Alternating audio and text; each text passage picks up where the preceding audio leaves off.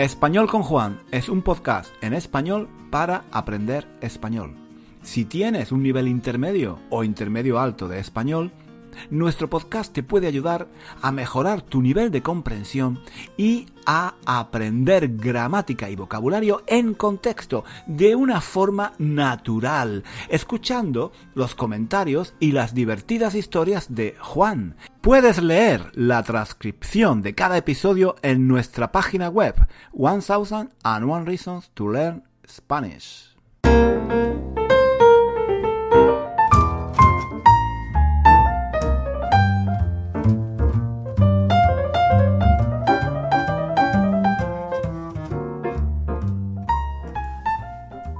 Hola chicos, ¿qué tal? ¿Cómo va la semana? Espero que bien, espero que vaya bien. Aquí estamos en otro episodio de nuestro fantástico, nuestro genial, nuestro maravilloso podcast para aprender español. No lo digo yo, no lo digo yo, lo dicen todas las personas que están dejando comentarios en, Apple Podcast y en otras plataformas diciendo que les gusta mucho español con Juan. Por ejemplo, por ejemplo, em, Jane, on way to Spain. Jane on way to Spain escribe, eh, Juan es como mi amigo en estos tiempos difíciles. Escuchar a Juan es siempre un placer y también es muy bueno para aprender y mejorar mi español. No lo conozco en realidad, pero parece como amigo, como mi amigo. Muchísimas gracias, muchísimas gracias por este comentario tan, tan bonito. Me, me ha encantado. Esa es la idea. Esa es la idea de este podcast, hablar como si fuéramos un par de amigos, así, charlando de forma informal, ¿no? hablando de esto, de aquello y, de lo demás allá.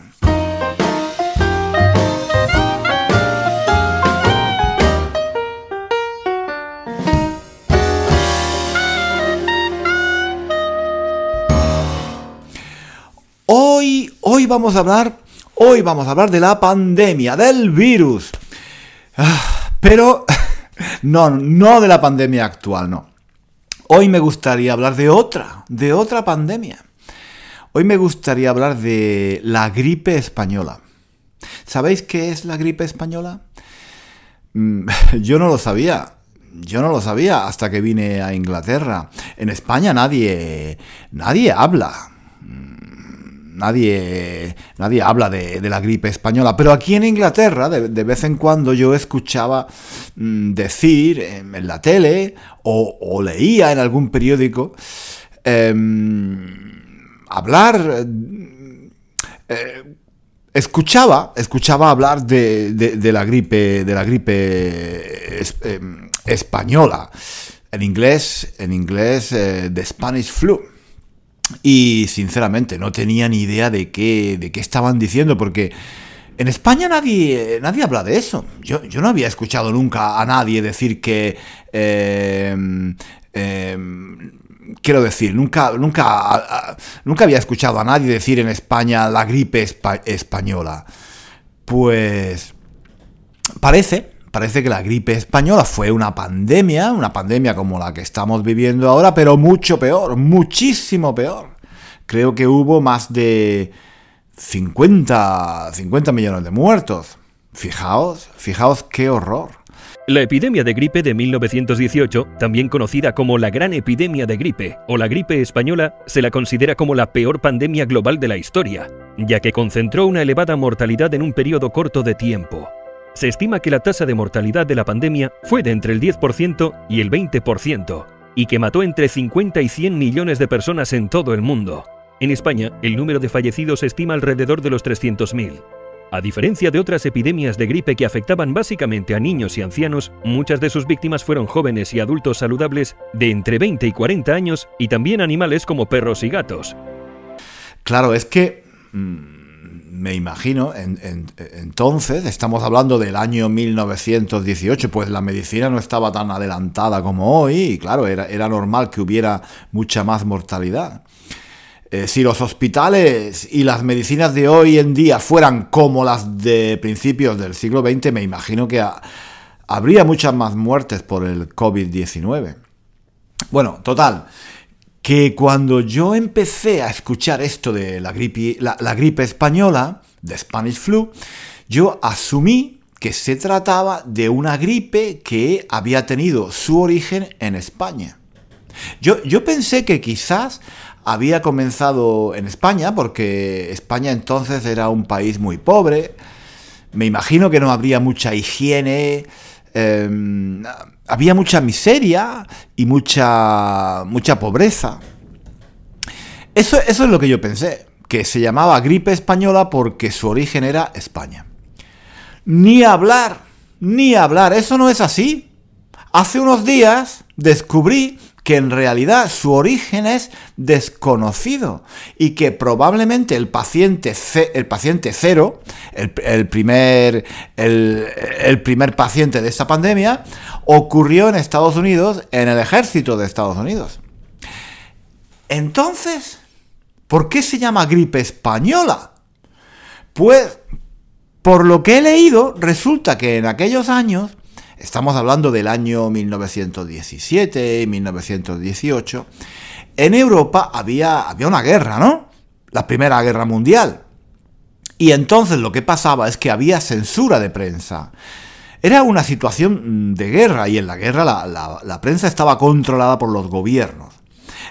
Entonces, eh, por, lo, que parece, eh, aunque había personas enfermas y la gente estaba muriendo de esta enfermedad, pues nadie hablaba de ello. Nadie hablaba de ello en los países que estaban en guerra. Pero en España sí.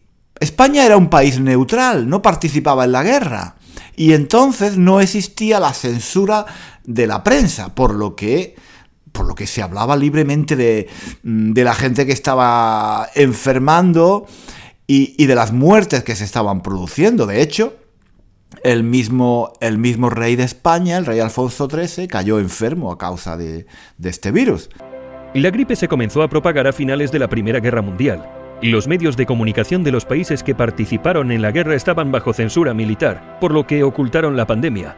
Sin embargo, España informaba en la prensa de los nuevos casos, utilizando nombres como la fiebre de tres días, el soldado de Nápoles o la enfermedad de moda. Daba la sensación de que España era el único país afectado, es por esto que la enfermedad se conoció en todo el mundo como la gripe española.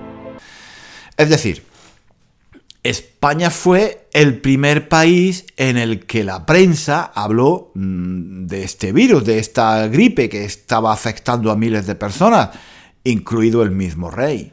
Y entonces, mm, por eso pasó a ser llamada la gripe española, porque mm, por algún tiempo por algún tiempo daba la impresión de que se había originado en España, pero en realidad su origen no era España. España fue el primer país que reconoció la existencia de esta enfermedad nueva antes que en otros países. Em, pero, pero en otros países ya había gente enferma, probablemente mucho antes que en España.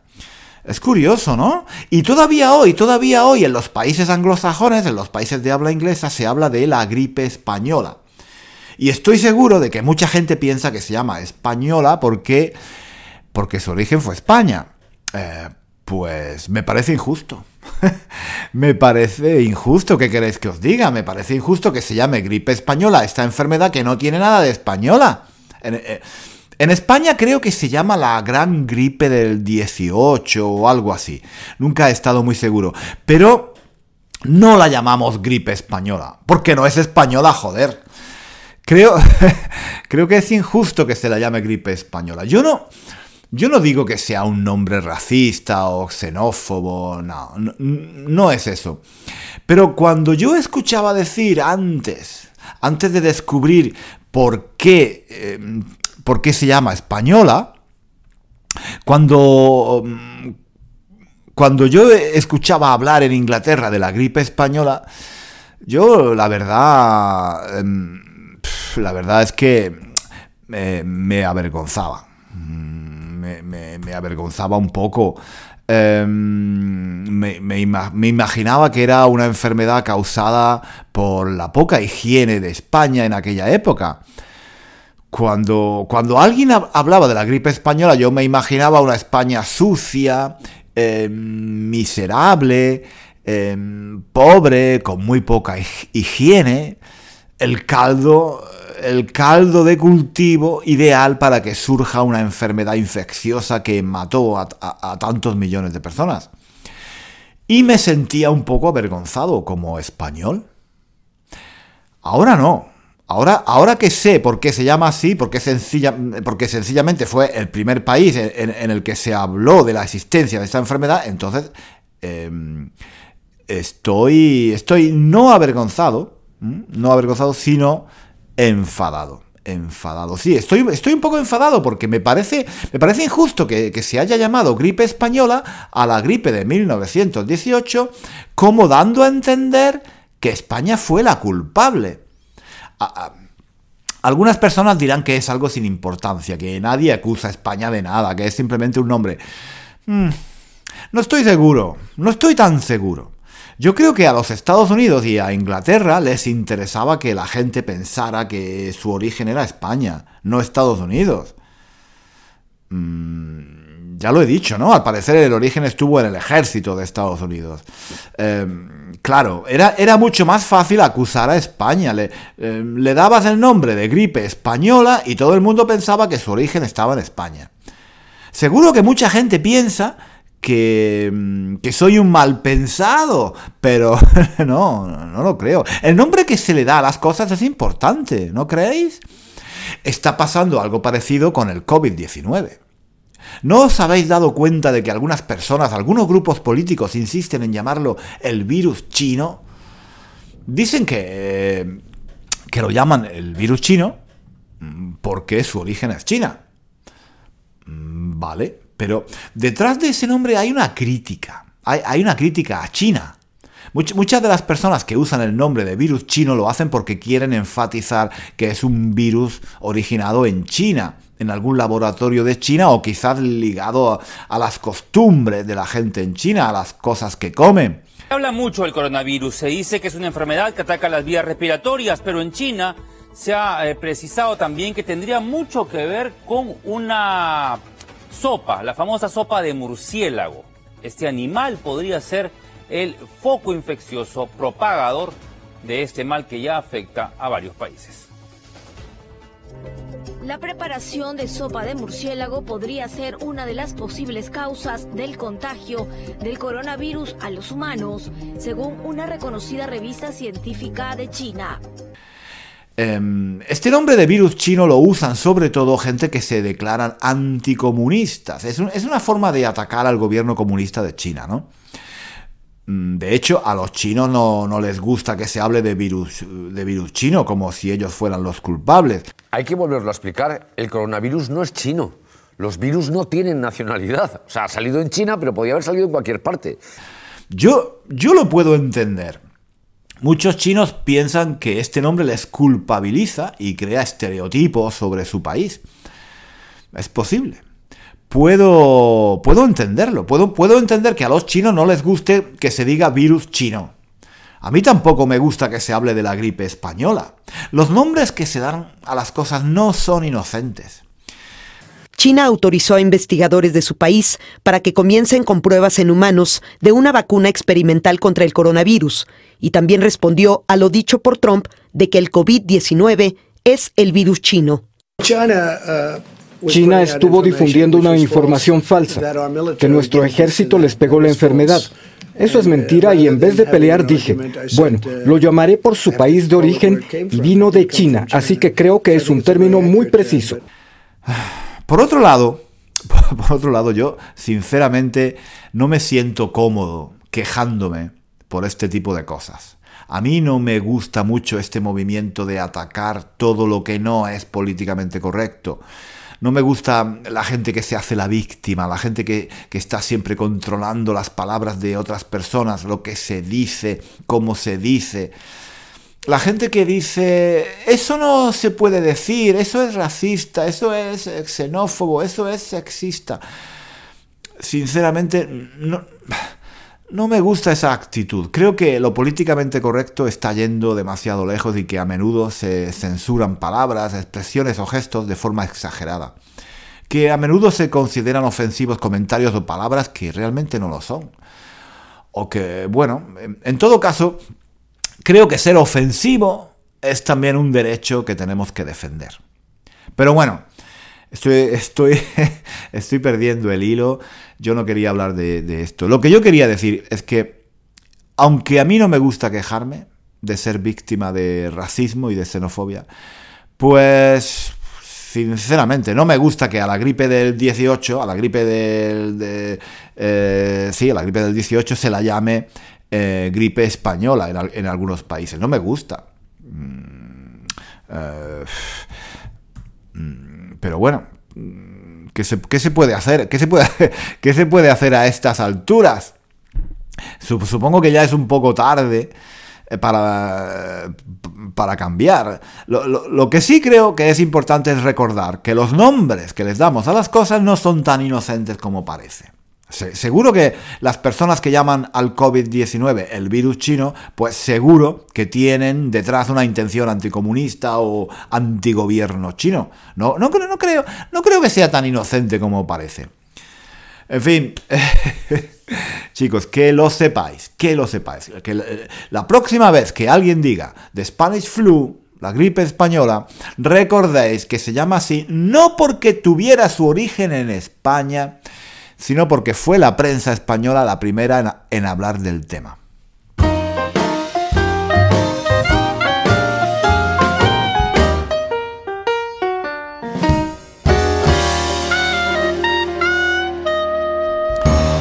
Eh, chicos, lo dejamos aquí por hoy. Eh, para terminar, para terminar, os voy Mm, os voy a dar un consejo. El único, el único consejo que me gusta dar y el único, y el único consejo que creo, estoy seguro, em, es, eh, es un buen consejo. Vive cada día, vive cada día como si fuera el último que te toca vivir. Aprovecha cada día, disfruta. Es más tarde de lo que piensas. Un abrazo y hasta la próxima semana. Hasta aquí el episodio de hoy. Muchísimas gracias por escuchar hasta el final. Si quieres leer la transcripción de este episodio o de los episodios anteriores de nuestro podcast, visita nuestra página web One Thousand and One Reasons to Learn Spanish. Allí encontrarás también ejercicios y muchos recursos para aprender español. Hasta pronto.